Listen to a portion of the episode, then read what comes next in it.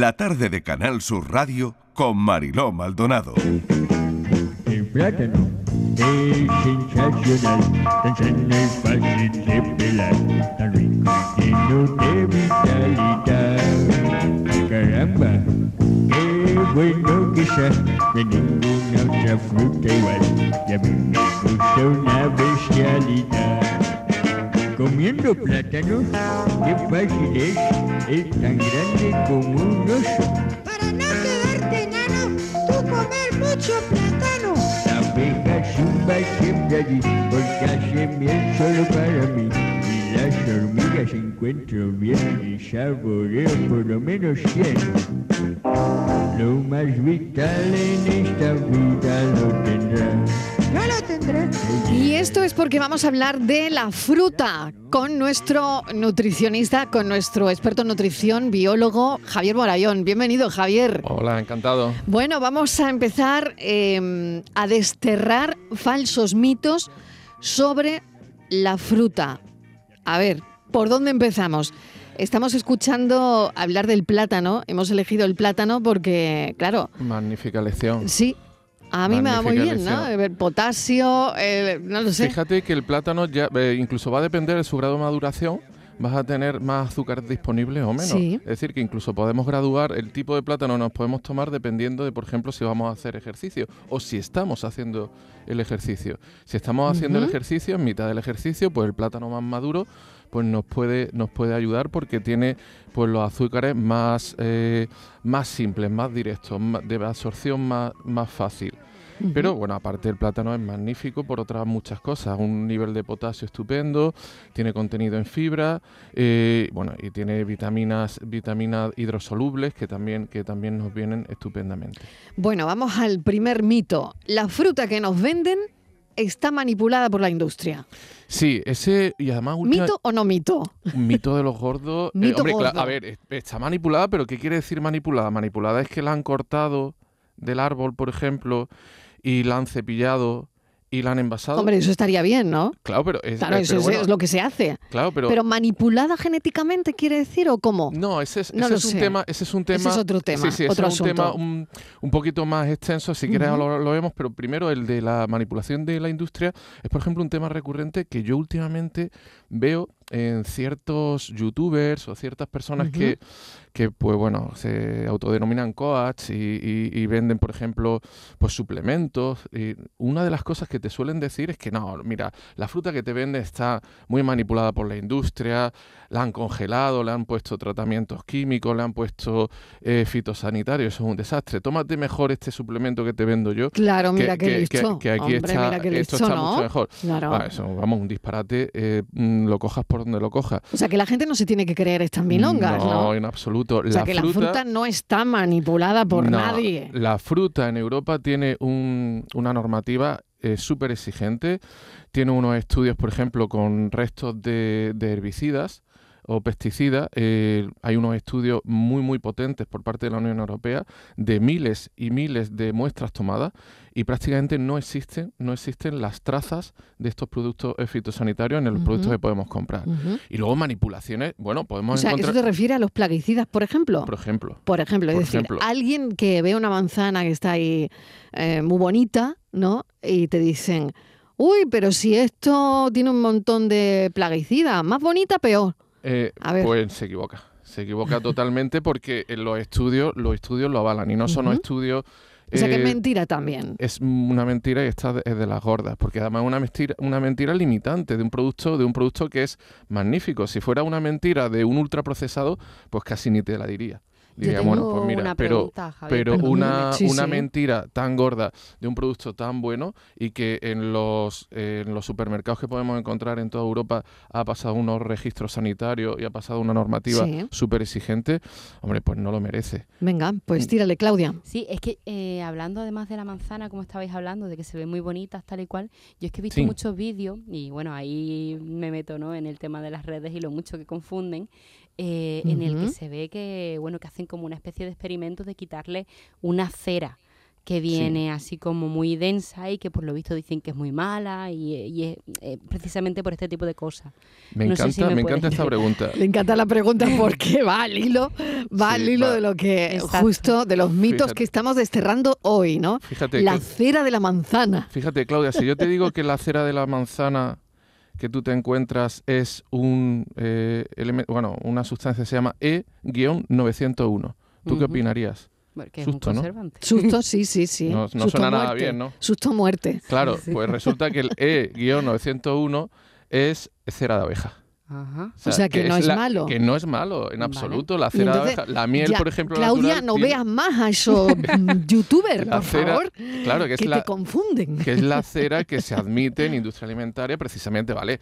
O sea, que, está- hay gente que no está informada, está claro, Claro. que tienen que escuchar la tarde de Canal Sur Claro, claro, yo para enterarse pregunto. que esa cera, que esa cera no Claro, es, es- es un el- nociva. Es una sustancia admitida en industria alimentaria, una sustancia perfectamente, perfectamente consumible, natural.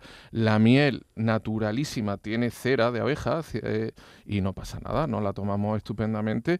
Es verdad que la industria lo utiliza para que la apariencia del fruto sea mejor, pero bueno, es. Pero le aporta algo a la manzana. No, en este bueno. caso no, no le aporta, no le aporta nada. Bueno, aporta a tus ojos, que tú vas a Que- querer que- que comprarla. es más bonita, ¿no? Está más bonita, pero no quiere decir que esa cera Bueno, hay- sea nociva para No, nosotros. no es nociva. El- la fruta la suele producir como elemento de protección, como un elemento, por ejemplo, de protección contra insectos. Sí. ¿De acuerdo? Que, que porque la fruta, pues evolutivamente tiene un objetivo, que no es precisamente que se la coma el insecto, sino que se la coma un, un mamífero eh, o un ave y sea capaz luego de extender sus semillas. Que es un poco eh, un- el intercambio que hace la fruta o por qué el árbol produce fruta, que esa sería una buena también un buen elemento para pensar el por qué el- se producen las frutas. ¿Es un regalo del árbol hacia nosotros Sí. o el árbol eh, se lleva algo a cambio? Bueno, vamos con el gran mito de los mitos.